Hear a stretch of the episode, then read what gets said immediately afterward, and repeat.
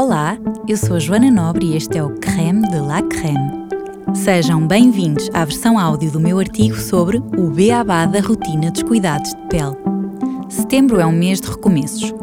Quase como janeiro, em que tomamos imensas resoluções, em setembro está-nos enraizado o sentimento da rentrée. Para muitos de nós, o pós-férias é o momento ideal para assumir que devemos começar a tratar da pele para corrigir os excessos do verão Neste sentido, surgem algumas dúvidas frequentes relativamente aos passos da rotina de cuidados de rosto. Qual a sequência ideal? O que vem primeiro? Defendo sempre um ritual simples. Acredito que na utilização de produtos cosméticos o essencial é suficiente.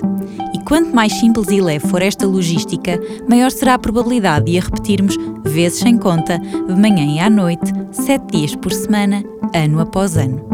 Etapa 1: Limpeza e desmaquilhagem. Esta etapa é essencial e tem como função libertar a pele da sujidade, poluição, poeiras, maquilhagem, mas também do excesso de sebo e de suor que vamos acumulando na pele ao longo do dia ou até da noite.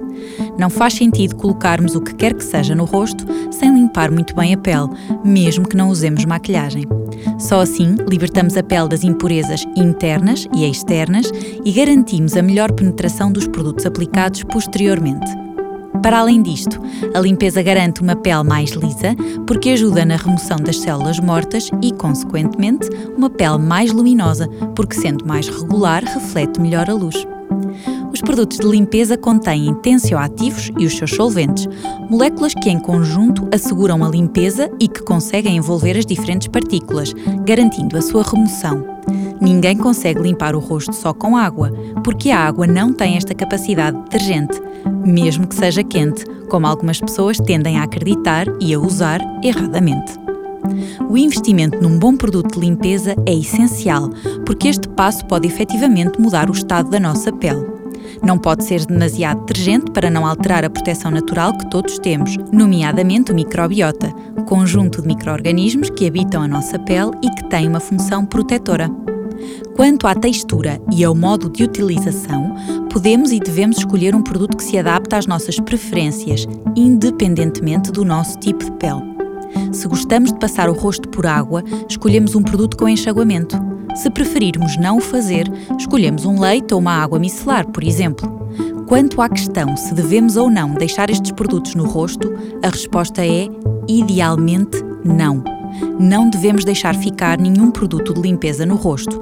Por isso, se usarmos algum que não exija enxaguamento, devemos passar um tónico como complemento ou um pouco de água termal. A utilização do tónico não é obrigatória na generalidade dos casos, porque os produtos de limpeza já são bastante equilibrados, mas se usarmos, devemos privilegiar as formulações sem álcool para evitar a secura da pele.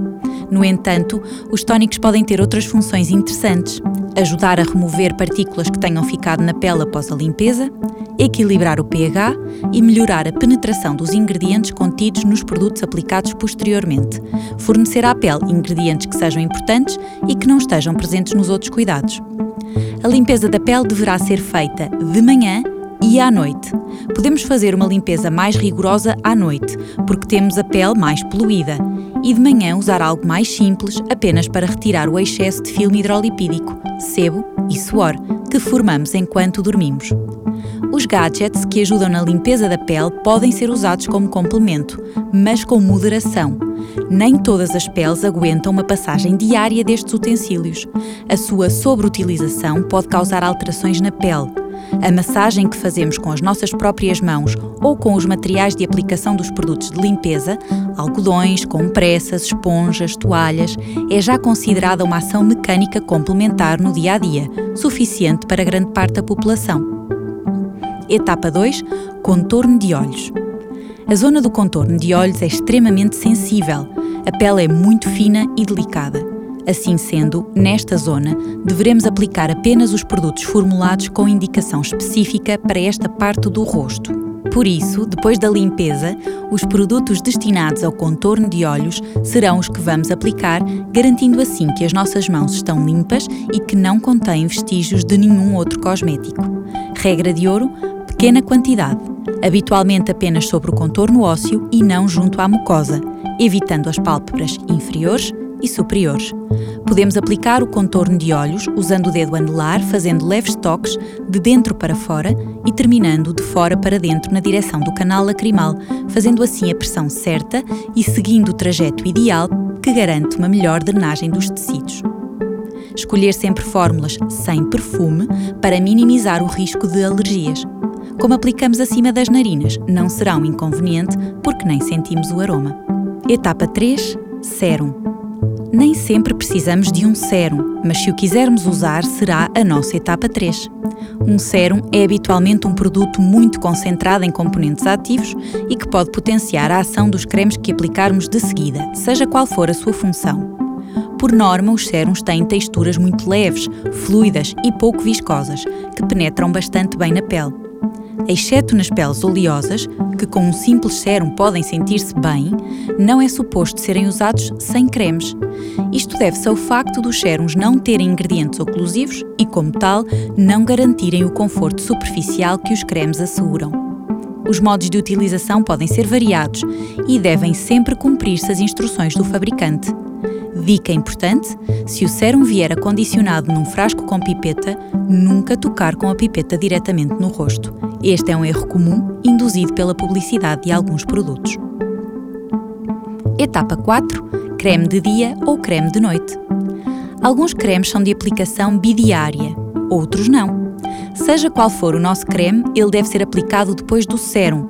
Podemos fixar que será do menos para o mais viscoso. O facto de existirem cremes de noite não se deve apenas a um atrativo de marketing.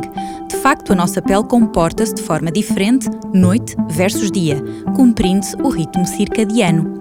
No período noturno, há uma redução das secreções sebáceas e sudoríparas, o que diminui a barreira formada pelo filme hidrolipídico, sendo esta a ocasião ideal para aplicar um creme, pois está garantida uma menor barreira à sua penetração. O pH da pele é mais ácido e a sua temperatura é ligeiramente superior. Os cremes de rosto devem ser aplicados numa quantidade equivalente a uma avelã e com movimentos alisadores, da parte mediana do nariz em direção às têmporas, cobrindo as bochechas.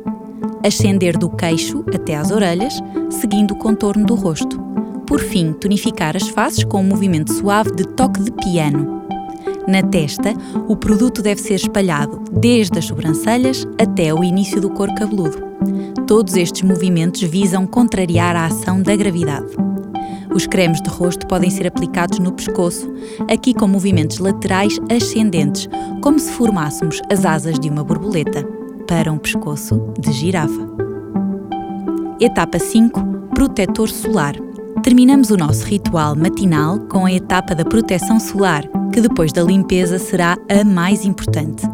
A escolha do protetor solar é muito pessoal, mas o que importa saber é que, mesmo no dia a dia, a nossa pele precisa de estar protegida do sol. Escolher um protetor que se adapte ao nosso tipo de pele é crucial para que sintamos conforto.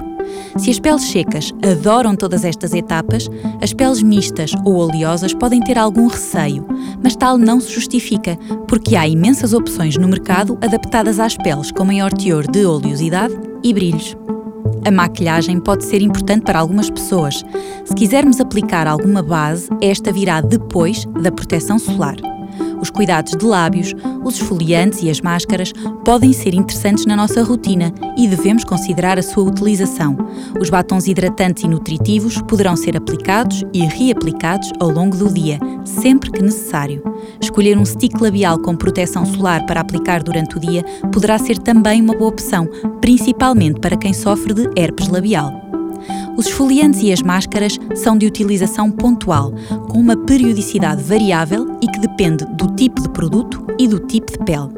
O cuidado com a pele é fundamental para o nosso bem-estar físico e mental, e a consistência é a palavra de ordem para alcançarmos resultados e conseguirmos os nossos objetivos.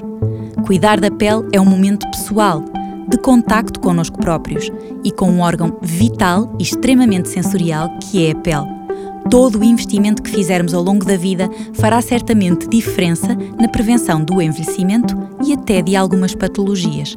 Não há nada melhor do que sentirmos-nos bem na nossa pele e isso, muitas vezes, depende apenas de nós. Ouçam a playlist no Spotify dedicada à rotina dos cuidados de pele. Eu sou a Joana Nobre e este foi o Creme de la Creme